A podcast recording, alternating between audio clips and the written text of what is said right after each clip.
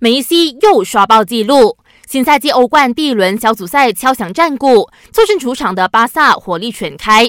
梅西主罚点球命中之后，法蒂、库蒂尼奥、佩德里和小登贝莱接连破门得分，最终巴萨五比一大胜匈牙利球队费伦茨，目前以净胜球优势暂时领跑居组。值得一提，梅西本场比赛的进球已经是他在欧冠小组赛阶段打进的第六十九球，成为历史第一人。排在 G 组第二名的祖云杜斯，依靠莫拉塔的梅开二度，二比零完胜基辅迪纳摩。在死亡小组 H 组作战的曼联，凭借拉什福德中场前的制胜球，二比一力克巴黎圣日耳曼，取得重返欧冠后的开门红。这也是曼联在各项赛事客场取得的九连胜。一组的切尔西和塞维利亚全场破门法术，双方最终零比零闷平收场。想要观看更多更精彩的体坛动态，尽在 Astro。